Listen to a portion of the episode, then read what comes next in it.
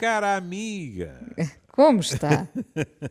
Aqui ao seu dispor. Estou ao seu dispor, o que significa que estou melhor do que há uns minutos atrás. Porque você ilumina a vida de qualquer tripeiro. Eu credo o que eu acabo de dizer, de qualquer português. É mútuo. É mútuo porque o Júlio também traz essa luz até Lisboa, Ah. ainda que Lisboa, como sabe, não precise de luz, porque Vocês a luz são- de Lisboa é cidade única. mediterrânica debruçada sobre o Atlântico. Não é? Sim, Curioso. sim. Enquanto o Porto, com esta luz coada, não é? É muito mais semelhante às cidades do norte da Europa, é verdade.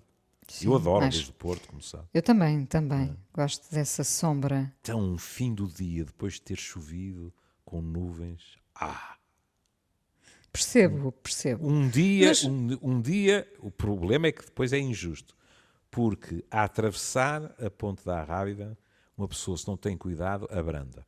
E um dia leva com na traseira e o desgraçado é que paga porque bateu por trás. Não é? E não é justo. Eu não, não querendo ser uma troca-tintas, muito menos troca-tintos, claro, mas eu costumo dizer sempre, sempre que eh, idealmente viveria metade do meu tempo em Lisboa e a outra metade no Porto, porque, enfim, amo as duas cidades eh, e, e- e poderei gostar de mais, eh, mas é preciso conhecê-las a fundo. Neste caso, tenho a felicidade de conhecer eu- Lisboa e Porto Eu muito bem. dizer uma coisa. E Vila de Metade- Conde. Ah! É que 50% em Lisboa, 50% no Porto. Agora, ou entramos naquelas estatísticas estranhas que passam dos 100%, ou fica Vila de Conde fora. Não, Vila de Conde Ah. nunca ficará de fora. Nunca, nunca. Bom, e, e, e Mindelo, evidentemente, onde, onde cresci. Hum. Ah, e tenho muitas saudades da praia de Mindelo, no tempo em que o areal era extenso, não é? Ah, enfim, a pra- eu, eu sempre, se avesso à praia, tenho ótimas recordações do Mindelo, mas das casas no bosque com os Sim, tetos de Pinhal. ardósia. Exatamente, exatamente. Claro, então eu passeava É. tanto. Ah, ia com o meu pai apanhar pinhões. Pronto, Então aí tem. para, o- para esse pinhal onde as casas são todas bonitas e tem, de facto. Pois. O seu esse- velhinho não passava daí para baixo. não chegava à areia. ficava no pinhal. É, ficava bem. no pinhal. Olhar para os tetos. E ficava, eu achava aquilo uma delícia. E é, continua a ser. Naquela altura eu casas- não sabia das aldeias de Ardosa. Ah, sim, sim, Bem bonitas. sim. Mas, Ora, mas esse, esse pinhal de Mindelo é de facto muito bonito. Hum. Ahm, ó Júlio, hoje eh, pegamos num documento ah, publicado pela Ordem dos Psicólogos ahm, portugueses. Eh, o documento chama-se Crise Económica, Pobreza e Desigualdades, um relatório sobre o impacto socioeconómico e saúde mental. Ah, documento esse em que os psicólogos alertam para o aumento de doentes ah, e a falta de profissionais, nada de novo, infelizmente, no Serviço Nacional de Saúde. Ahm, nós estamos, eh, não quero demais dizê-lo, a viver uma situação muito eh, complexa, mundial. Eh, como se diz eh, no artigo, eh, de um dia para o outro as pessoas foram obrigadas a reorganizar a sua vida e Ou surgiram então, muito coitadas, a adaptarem-se a vidas completamente desorganizadas. É isso. É? As E dificuldades. esta semana vamos falar. Surgiram de, de- sim, as dificuldades surgiram de, de muitos lados, não é? É, e isso é o primeiro ponto que este texto sublinha e que eu acho fundamental. Eu não estou a dizer que todos nós não temos a noção de que eh, a forma como vivemos, o que nos vai acontecendo, etc., que não influencia o nosso bem-estar psicológico. E estou a dizer nosso bem-estar psicológico para não entrar logo em diagnósticos psiquiátricos. hum? Nós com a pandemia, uma coisa que está a ouvir por todo o lado é a fadiga das pessoas. Este cansaço é perfeitamente natural e não é um diagnóstico psiquiátrico. Já lá vão seis ou sete meses e, receio não me enganar, espera nos outros tantos. E é natural que as pessoas fiquem cansadas. Mas a verdade é que nós sabemos, sentimos ou pressentimos isso, mas nem sempre é dado o devido valor àquilo que são, perdoarão os palavrões, uh, os determinantes socioeconómicos, ou seja, a influência de condições de habitabilidade, emprego, desemprego, pobreza, poluição, ou seja, de fatores externos que vão influenciar e muito aquilo que são os nossos estados psicológicos. Seja, somos nós diferentes, só para acabar isto, sim, sim, sim, somos nós diferentes, evidentemente.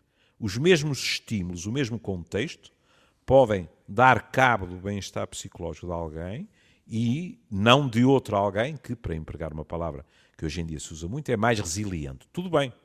Agora, o que nós hoje, sem a menor margem para dúvidas, sabemos é que são fatores que são nocivos ao bem-estar psicológico das populações. E eu ia dizer-lhe que todos esses fatores já pesavam muito negativamente claro. nas nossas vidas. Hum? No contexto atual, pesam muito mais ainda, não é? Foram acentuados. Sem dúvida nenhuma. Dizem assim: ah, por causa uh, do medo ao bicho, etc, etc. Tudo bem, mas, mas o, o, relatório não é essencialmente sobre isso. Lembraria que uh, é consensual na literatura que durante estes tempos se agravou o fosso entre os mais ricos e os mais pobres. Lembraria os textos oficiais a dizerem que vai haver um aumento de milhões de pessoas com problemas de nutrição. Ou seja, é uma espécie de tempestade perfeita que nos afeta. Há algumas das questões, e, e, e está muito bem esquematizado, por exemplo, diz assim: contexto socioeconómico e político. E fala-se políticas de educação, de emprego, de habitação. Lá estamos nós a aproximar-nos deliciados do Sérgio Godinho, não é? Pão, paz, habitação. habitação. Ora bem, isto mostra o que sistematicamente é dito e não é só para o bem-estar psicológico, é para a saúde física também, que é tudo isto é multifatorial. Depois repare, fatores de desigualdade, a idade, o estatuto social, o acesso à educação, às tecnologias. Veja, quando países se veem obrigados a privilegiar, quando não, a estar quase exclusivamente em ensino à distância, há de imediato um agravamento, um agravamento de condições de desigualdade, porque há famílias que não têm acesso do mesmo modo à tecnologia. Bem, os estilos de vida. Olha, há, há dois ou três dias recebi um artigo dos Estados Unidos, nenhuma surpresa. Desde que estamos neste contexto, o consumo de álcool aumentou de um modo alarmante. Sim, mas sem surpresa, de facto. E de opioides, uma coisa que nos Estados Unidos uma pessoa às vezes até se pergunta, mas ainda é possível aumentar? É. Não é de surpreender, não é? Havia até alturas em que neste país se dizia que o álcool era o, era o ansiolítico dos pobres. Não se pensava noutros quer, não é? E, portanto, colegas meus a chamarem a atenção para cuidado, olhem as questões da diabetes, etc., porque há gente a ganhar peso, tudo que uh, vem, digamos assim, uh, atrás. As chamadas damas do honor. É, é Júlia, é porque... Sim. É, diga. Não, eu ia dizer, a questão aqui uh, é que nós precisamos Uh, e essa tem sido uh, a urgência gritante de recuperar a economia, mas uhum. primeiro de tudo precisamos de recuperar as pessoas, não é? E há gente, de facto, que uh, perdeu muito, não é? E nós uhum. ainda, agora, ainda recentemente falámos de, das questões do luto. há gente que uh, nem sequer que perdeu familiares e amigos e que nem sequer se pôde despedir deles, não é? É verdade. Há gente francamente em baixo É com tudo o que os rodeia, não é? É. Uh, dor, luto, perda, uh, angústia, ansiedade, enfim, sim, a economia é importante que a recuperemos, mas temos que, que nos recuperar primeiro, é? Sabe o que é que me estou a rir? Diga. Se calhar até haverá colegas meus eh, que possam estar a ouvir o programa que dirão: Ui, meu Deus, realmente a idade não me perdoa. Porque eu pensei assim: não é de balde e pá que se está há 12 anos a fazer um programa, não é? Ou mais, não sei. Penso que são 12, não é? Nós dois, não é?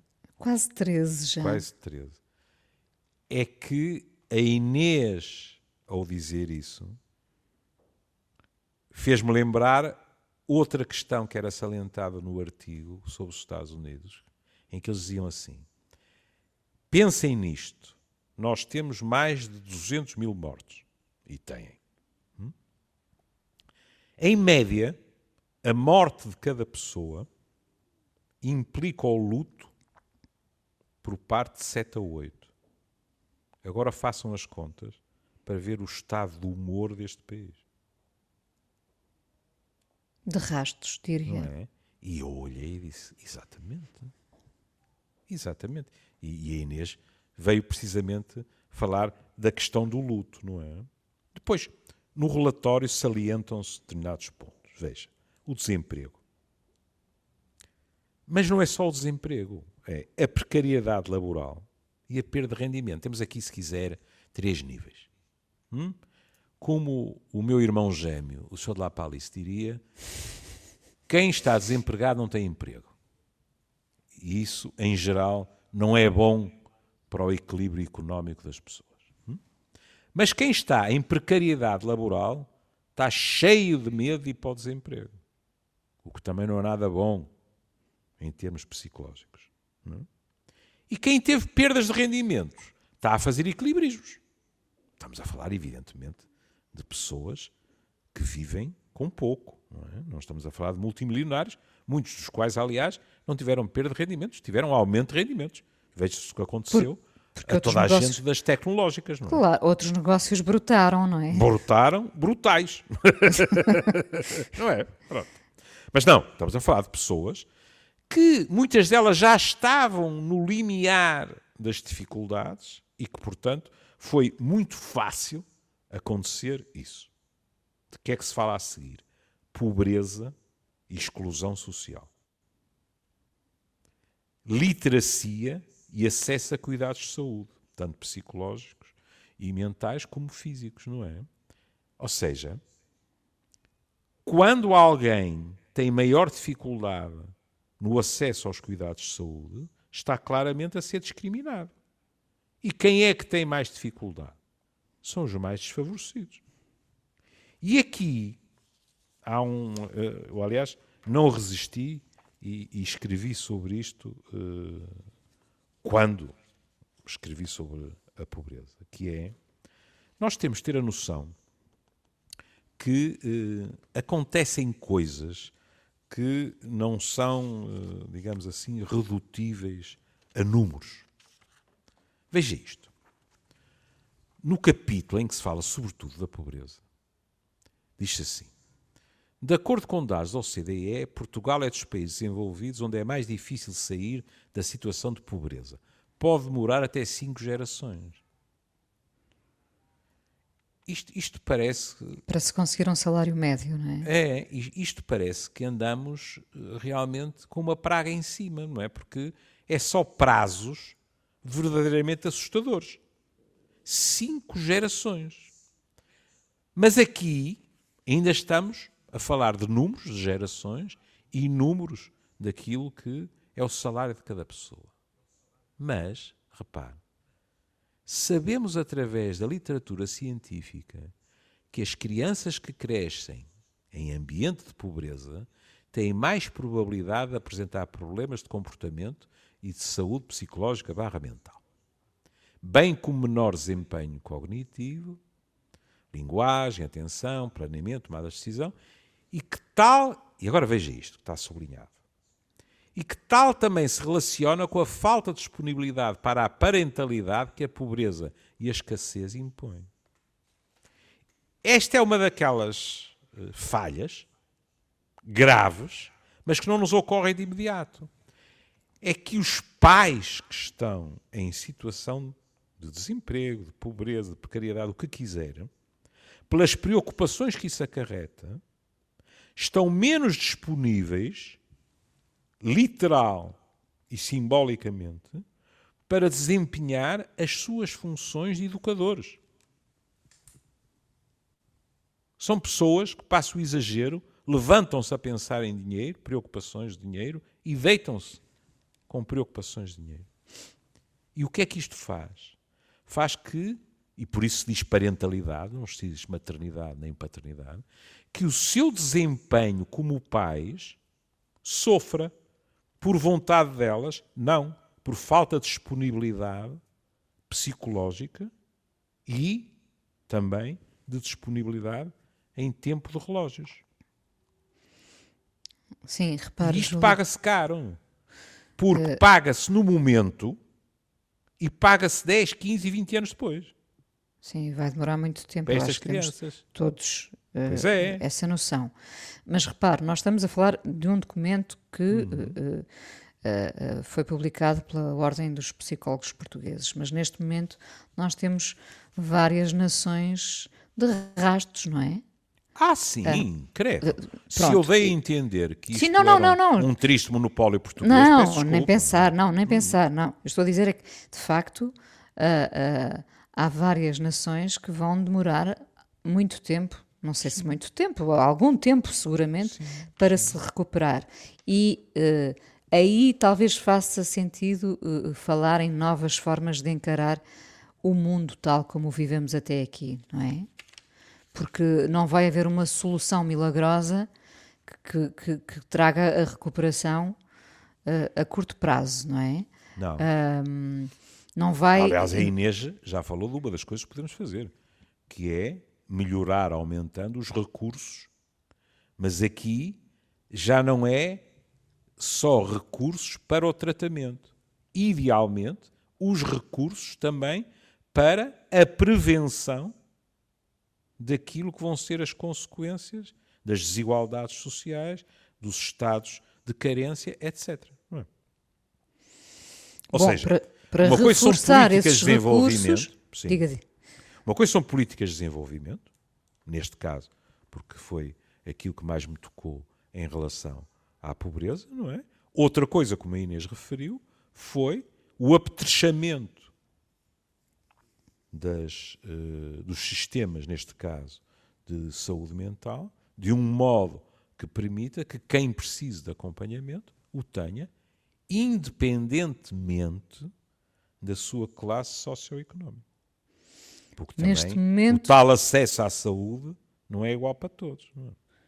Neste momento, os cuidados primários do Serviço Nacional de Saúde têm menos de 3 psicólogos para uhum. cada 100 mil habitantes. Pois. Como é que se diz nos, nos filmes policiais americanos?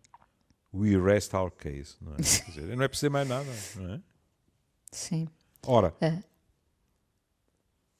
aquilo diga, que eu dizia há bocado, eu andei aqui a virar páginas, sabe que eu continuo no papel, para encontrar. Aquilo que eu dizia há bocado, por exemplo, das desigualdades em termos digitais. É? Veja, mais de 20% da população portuguesa está excluída do mundo digital parte dela residente no interior do país, onde se deve investir para garantir um acesso mais equitativo, combatendo as desigualdades territoriais. É que agora estamos a falar de dois países. Está a ver, se 20% da população está excluída, quer dizer, o verbo é forte, está excluído do mundo digital, se nós nos vemos obrigados a transformar, digamos assim, os nossos meios de comunicação, até a nível do ensino, mas não só. Eu, eu, para lhe falar com toda a franqueza, acho que uma das palavras que mais ouço hoje em dia, em termos profissionais, é webinar. Há webinars para tudo, por todo lado, e ainda bem. porque as pessoas comunicam. Mas se as pessoas estão excluídas do mundo digital, nem há nem webinars, nem aulas do, do oitavo ano ou do quinto, oh, Júlio, seja o que for. E, é? e essa realidade uh, ficou uh, muito clara, muito a nu uh, durante o confinamento. Exato. Com alguns, alguns estudantes a não poderem acompanhar Exa exatamente. as aulas. Isso agrava a desigualdade. Porquê é que partimos do princípio que toda a gente tem um computador e internet em casa? Não, mas infelizmente esta é um, uma, uma, das pequenas arrogâncias deste novo mundo.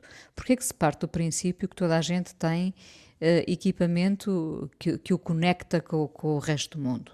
Olha, ah. agora tive uma associação livre se calhar mazinha. Porque pensei assim, se calhar porque fomos todos muito permeáveis aos anúncios dos Magalhães. Lembra-se? Onde, onde Toda a gente Magalhães? ia ter Magalhães, não é? Pronto. Muitos foram para a Venezuela, não foi? Mas... Ou para a parte incerta. Ou para a parte incerta. Mas Nunca na realidade as coisas não aconteceram assim. Não é? E agora veja, fatores agravantes nós estamos neste momento com impactos que podem levar-nos a dizer, uh, isto foi um estudo coordenado pelo, pelo meu colega psicólogo Mauro Paulino, com 10.500 participantes, não, é? não é nada mal. Quase metade, 49.2, revelou impactos psicológicos moderados ou severos. Fatores agravantes. Ser mulher, estar desempregado, primeiro ser mulher, hein? pronto estar desempregado, ter um baixo nível de escolaridade, viver em zonas rurais, ter doenças crónicas e trabalhar presencialmente. Lá estamos nós, não é? Há quem é. coleciona estes fatores agravantes todos. Qual é o, qual é o grupo uh, mais afetado pela Covid em Portugal? Uh, mulheres. Quanto, eu, quanto, tanto quanto eu sei, mulheres, mulheres entre os têm... 40 e os 49. As mulheres têm tido mais infecções que os homens. É verdade. Sim. O que se calhar, sob muitos aspectos, não é de surpreender, porque, uh, uh, e com razão, nós ouvimos falar assim, ah, por exemplo, a construção civil, é verdade. Mas tudo o que são cuidados básicos, são ou não são, em geral, desempenhados mais vezes por mulheres do que por homens? Sim. São e são, digamos assim, esses caldos de cultura que favorecem muito o contágio. Não estou a negar aquilo que agora, neste período de agravamento, tem sido dito e repetido e que nós temos que ouvir e tirar as conclusões, que é grande parte dos contágios tem sido em contexto familiar. Sim. Em pequenas reuniões, etc. Não escamoteemos as coisas. Há bocado falava-se disso. Nós estamos muito cansados e facilitamos em determinadas coisas. É evidente que eu vi outro dia um, um artigo estrangeiro é? a, a dizer como é que as famílias deviam estar juntas, que não ajuda nada, porque havia tanta recomendação que o que acontece é que as pessoas depois olham para aquilo e dizem, mas isto é completamente inexecuível. Uh, Permita-me, uh, aliás, penso que já falámos disso, mas eu falo outra vez. Permita-me um exemplo comezinho. As pessoas estão, estão fatigadas, sabemos mais acerca do, do vírus, há comportamentos que há seis meses atrás, passe uh, a futilidade da expressão, estavam na moda e que já não estão aquelas coisas de limpar a banca com álcool, eh, despirmos-nos todos e imediatamente tudo para lavar e para o chuveiro. Alguns desses hábitos caíram, é verdade. É ou não é verdade? É e verdade. alguns bem, porque depois tivemos já estudos a dizer que algumas das recomendações eram exageradas, mas nem todas. Sim, mas houve. Nós, nós começamos uh, pelo exagero, pela paranoia geral, não é? Uh, e essa fadiga também, se quiser, nos trouxe um, um, critério, não sei se certo ou errado, para deixar cair determinados hábitos, mantendo outros, não é? Eu Sim. Não, A, a, questão da lavagem das mãos, de, de desinfetar as, as mãos constantemente, as, as máscaras. máscaras. as máscaras. Eu não sei, não sei o que é que nota aí. Eu no Porto noto um acréscimo, claro, com o tempo, das pessoas que mesmo na rua, não estando com outras, estão calmamente a tratar da sua vida de máscara posta. Uh, uh, essa é a realidade cá, com exceção Pronto. dos mais novos, não é? Está uh, bem. Pronto, tá bem. E isso é bom. Repare, sim, por exemplo, sim. isso Sendo até que tem os mais novos também, também podiam estar de máscara, pois evidentemente. Podiam. Até tem Deviam. efeitos colaterais bons. Aparentemente, nós temos menos gripes das habituais. Porque estamos mais protegidos. Não é? Ah, Nós temos claro, de ter a noção. Estamos a ter muito mais cuidado, não é? Quando usamos máscara, hum, não nos estamos só a proteger da Covid. Estamos a proteger de outro tipo de contágios também. Claro. É? Mas penso, penso que já na semana passada, não me lembro bem, mas recentemente também, também eu disse aqui. Nós uh, uh, considerando, consideramos que estando em família estamos a salvo, não é? é. Uma espécie de, é. uh, de proteção em é. torno da família, enfim, e depois descobrimos que o primo, o tio, o pai foi oh, minha prima... querida, porque toda essa gente esteve em contacto com mais com outras pessoas, não é? Aliás, não é por acaso.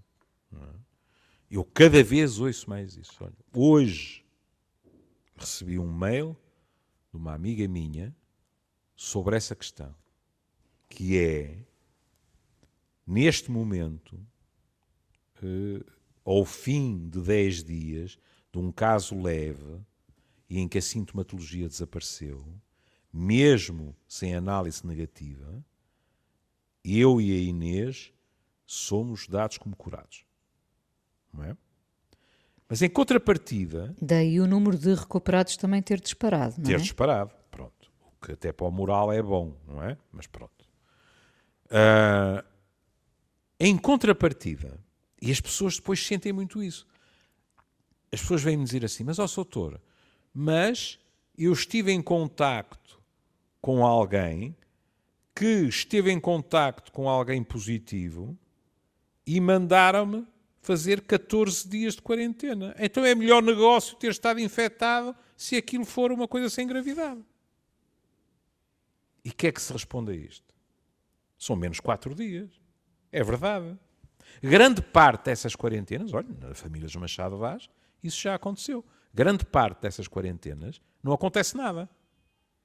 E a pessoa depois fica com aquela sensação, mas espera aí, foram 14 dias. Se eu agora tenho o azar de receber outra vez um telefonema, porque alguém com alguém, ah, isto recomeça.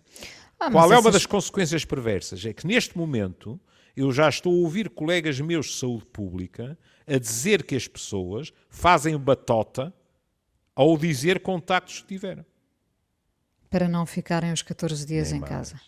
Pois, Júlio, porque essas quarentenas uh, uh, vão repetir-se até termos boas notícias, não é? é? O, facto, o facto de termos estado uh, testado negativo a semana passada não quer dizer que, que, que, não. que não esteja positiva agora, não é? Pois não. Evidentemente. Não, e não, também não podemos andar a fazer todos os dias testes. Pois não. E também não podemos, lá está, não podemos deixar de estar em contacto mesmo com, hum. com os devidos cuidados, de estar em contacto com os outros, portanto. Mas, quer ver uma população com, com a qual nenhuma se pode comparar? Nova os Zelândia? Os, os, não, os meus colegas ah, da primeira linha. Os meus colegas de primeira linha não estão a ser testados sempre, pois não. Os profissionais de saúde não estão sempre a ser testados, porque no dia seguinte estão outra vez numa situação e, portanto, quando não há sintomatologia, tanto quanto eu me tenha percebido, não há testagem sistemática. Quer queiramos, quer não, temos de admitir que é uma situação. Não, é, não, não estou a dizer que eles não compreendem isso. Estou só a tentar imaginar qual é o stress mantido deste tipo de população. Porque, oh Inês, quando eu falo consigo, estou mais ou menos aconchegado em minha casa, olho em volta, não está ninguém, e penso assim: bom, se eu estou bem, enquanto faço o programazinho com a Inês, só se o vírus entrar pelo buraco da fechadura e vier como naqueles filmes dos desenhos animados, lembra-se? Que vinha o, o, o, cheiro à comida e eles iam, o rato mica e tal, iam atrás. É? Só se for assim. Mas se eu for um dos meus colegas de primeira linha, eu chego a casa à noite a saber que no dia seguinte de manhã recomeça Volta tudo. a viver tudo de novo, Exatamente. claro. Claro. Sim. Como estamos uh, de tempo? Uh, temos 10 minutos ainda. Ah, okay. uh, estas, estas quarentenas, o Júlio tocava aí num ponto importante, é que as pessoas podem começar a não dizer a verdade toda Hum. para se pouparem a esse tempo em casa, não é? Isto e começam também a não cumprir. A não cumprir, exatamente, era isso exatamente. que eu queria dizer. Pronto. Leva a uma banalização de, de, algo que, enfim, é grave ah, e é. está longe de ter um fim, não é? Pois é. É grave, pode ser grave para as próprias pessoas, não é? E é grave para os outros que não têm culpa nenhuma. E tanto quanto eu me possa perceber, por exemplo, o número de pessoas multadas por não seguirem as indicações tem vindo a aumentar, o que não me surpreende nada.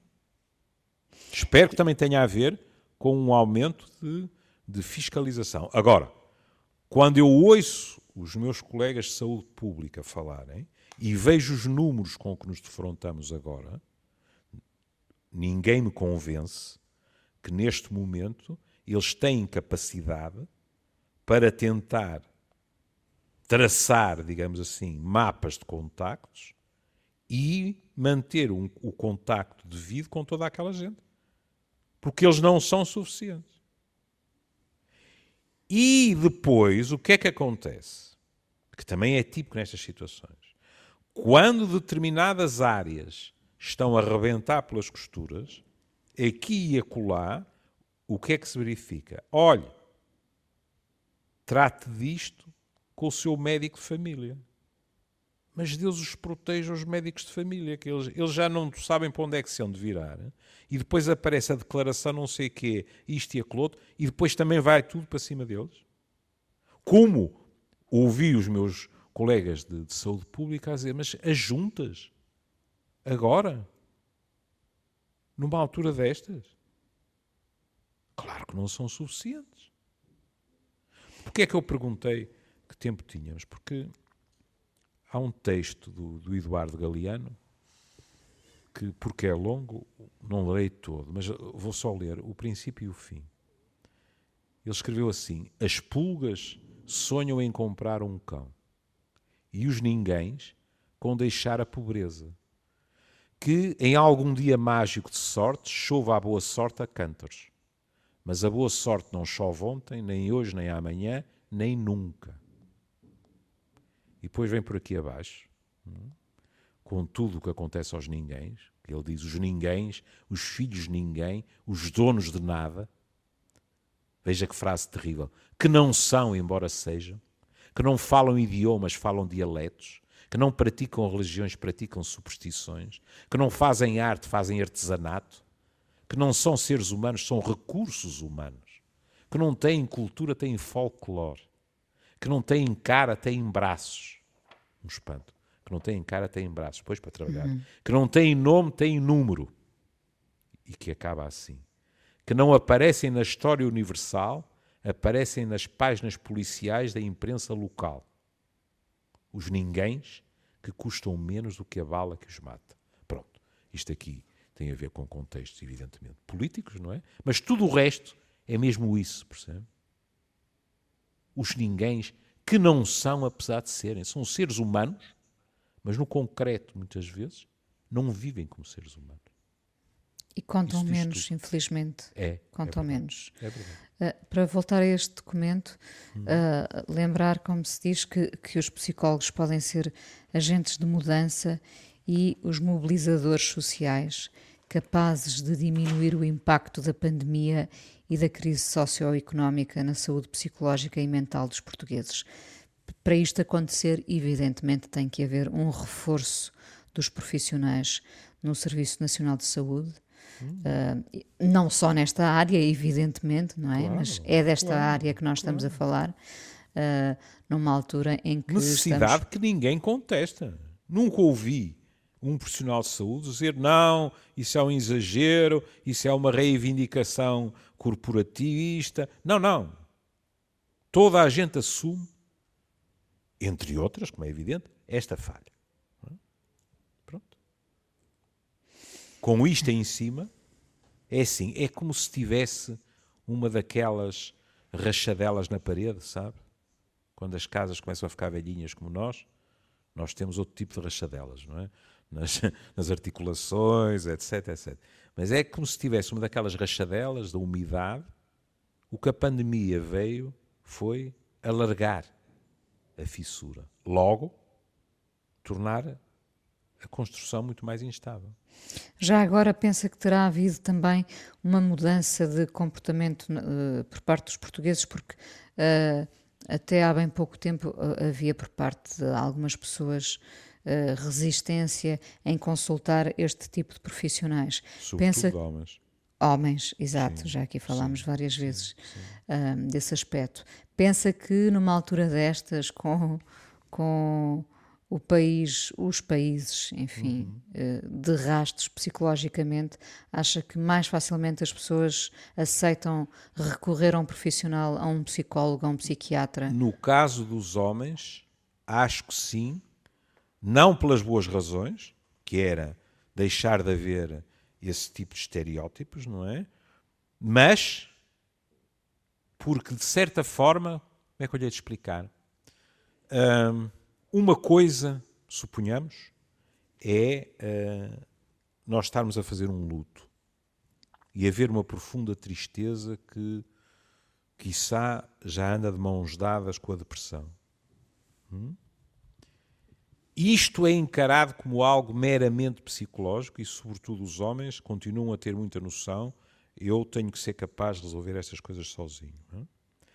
Mas ficar desempregado ou não haver dinheiro para pagar isto, aquilo e aquilo outro, mesmo assim é considerado mais concreto, percebe? Mais factual.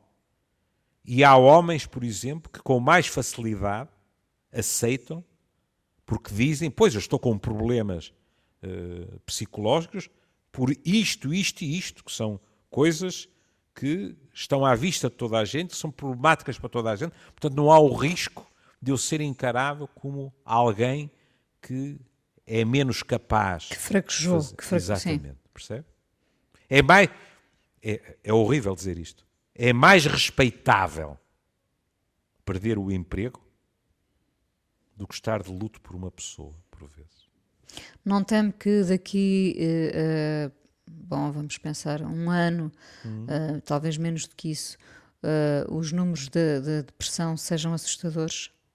Porque nós ainda, estamos, nós, nós ainda estamos no meio da onda, não é? Sim, no relatório citava-se, e nós fizemos programas sobre isso, citava-se os números de medicação antidepressiva e ansiolítica, mas sobretudo antidepressiva, pré-Covid que já colocavam Portugal numa posição muito pouco satisfatória. Eu disse-lhe sempre aqui que uma, um dos problemas das questões psicológicas é que são subreptícias e prolongam-se no tempo. E, portanto, a sua pergunta é justificada e a resposta é sim. Eu temo que, em termos de pedido e necessidade psicológica, se tudo correr como costuma correr nestes, nestas situações, mesmo quando, em termos eh, biológicos, a situação tenha melhorado muito, nós continuemos a ter, se quiser, eh, réplicas do terremoto que nos está a assolar neste momento, a nível psicológico. Sim. Júlio, não, não podemos dizer que uh, uh, não vamos voltar ao tema. Uh, voltaremos. de uma maneira ou de outra, voltaremos. Vo voltamos e também sempre. não vamos dizer que isto é entregarmos-nos de pés e mãos como o Cordeiro de Deus. Não. Não, não Nós podemos temos é que fechar os olhos desta realidade, exatamente. Para praticar aquela expressão de que eu gostei muito, quando a citámos, não é? Para sermos otimistas realistas, não é? É isso. Uh, vamos terminar hoje com uma canção do Samuel Lúria hum. chamada Muro, uh, que faz parte do novo álbum dele, Canções do Pós-Guerra, um disco que também teve, passou pelo confinamento, uh, teve, teve que esperar algum tempo para, para ver a sua edição. E muitos e... deles compuseram durante o confinamento. Também, também. É? Vamos então despedir hoje com o Samuel Lúria e amanhã estaremos de volta, claro. Um beijinho. Um beijinho, Júlio. Beijinho. Deus, menino. Beijinho.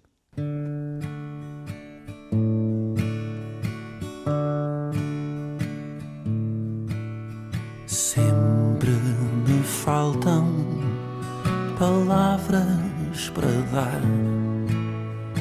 Uso-as para me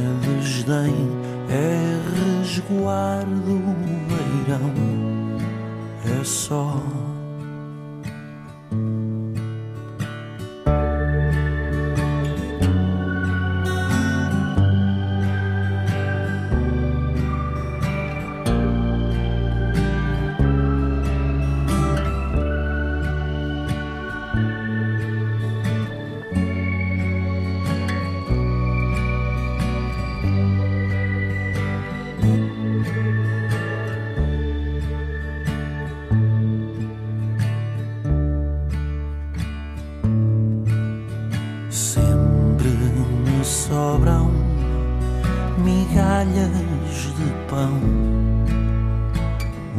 Uso-as para me assumir. Traço os meus trilhos entre aliterações, mas são biombos para ti. é justo que leves a mal, meu bem. Andei a cifrar desde o lado melhor. Não é resguardo, é desdém, Porque é mais.